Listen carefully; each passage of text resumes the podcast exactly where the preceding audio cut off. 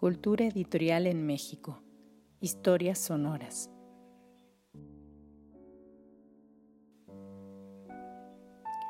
Cultura editorial en México. Historias sonoras es un proyecto académico concebido y coordinado por Marina Garone Gravier, investigadora del Instituto de Investigaciones Bibliográficas de la Universidad Nacional Autónoma de México y cuenta con la colaboración y asistencia de Gabriela Silva y Fernanda Sosa en la organización, lectura y edición de contenidos.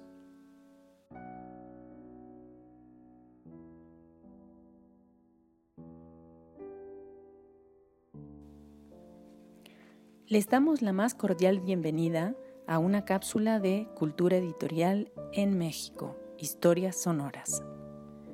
En esta iniciativa nos proponemos ofrecer algunos fragmentos de historia, la historia de los editores y las editoriales, de los sellos y de las colecciones bibliográficas, de publicaciones periódicas y revistas culturales. En una palabra, las historias de los agentes y proyectos culturales que han permitido el surgimiento, consolidación y construcción de la edición en México.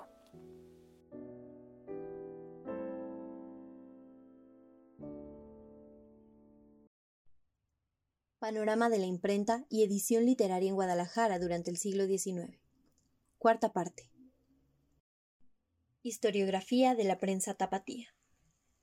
Son escasos los estudios que abordan la cultura editorial en la Guadalajara decimonónica, ya sea de imprentas y de impresores, publicaciones y escritores. Las investigaciones realizadas centran su interés en temas generales y dedican mayor atención a las décadas iniciales y finales del siglo, por lo que quedan en el olvido los tiempos medulares de la centuria. Sin embargo, existe material original abundante en archivos y bibliotecas locales, que puede respaldar investigaciones que completen una visión profunda sobre la cultura editorial en Guadalajara. Investigadores como Juan B. Illinis, Alberto Santoscoy, Carmen Castañeda, Magdalena González Casillas, Celia del Palacio Montiel y Carlos Guzmán Moncada aportan con sus trabajos elementos fundamentales para la construcción del presente estudio. También resultó imprescindible acudir a las fuentes primarias resguardadas en la Biblioteca Pública del Estado de Jalisco.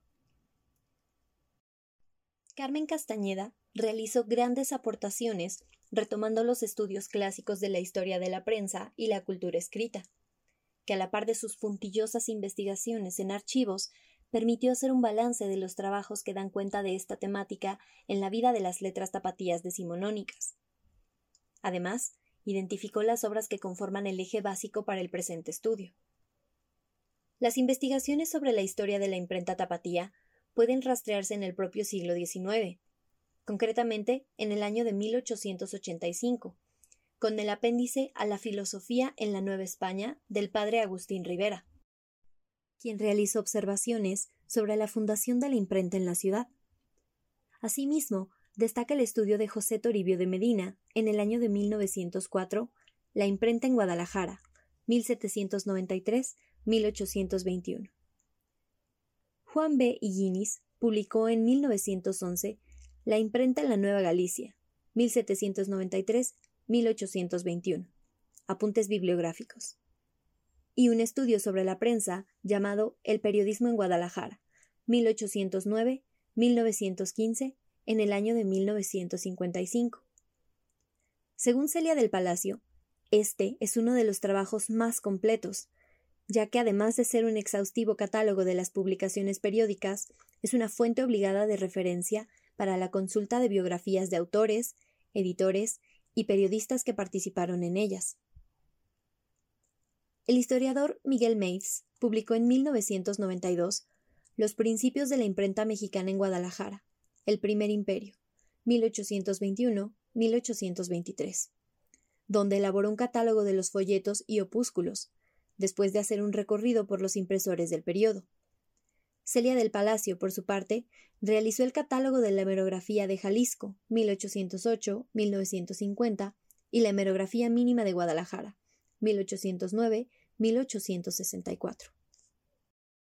Un estudio especializado lo constituye el libro La imprenta de Rodríguez, donde Edmundo Aviña Levy se ocupa de la larga y fecunda historia de la segunda imprenta establecida en Guadalajara.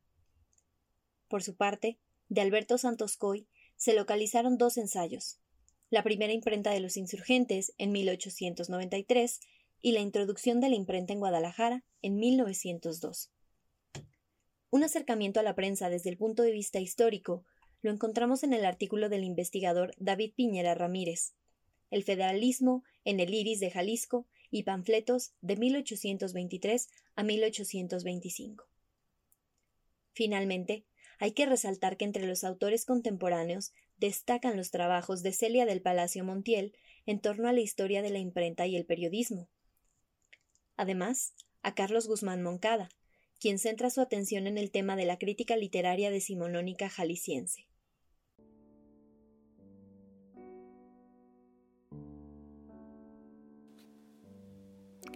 Expresamos nuestra gratitud a los investigadores y profesionales del mundo del libro y la edición por la elaboración de los textos de estas cápsulas. También agradecemos a la Secretaría de Cultura de México y a la Fundación para las Letras Mexicanas. Entre 2018 y 2019, ambas instituciones patrocinaron la iniciativa Cultura Editorial de la Literatura en México, CELITMEX, en la que participó activamente Jorge Mendoza. De aquella iniciativa deriva una parte de los contenidos empleados en este nuevo proyecto. Los invitamos a escuchar nuevas cápsulas de cultura editorial en México, historias sonoras. Gracias por su atención.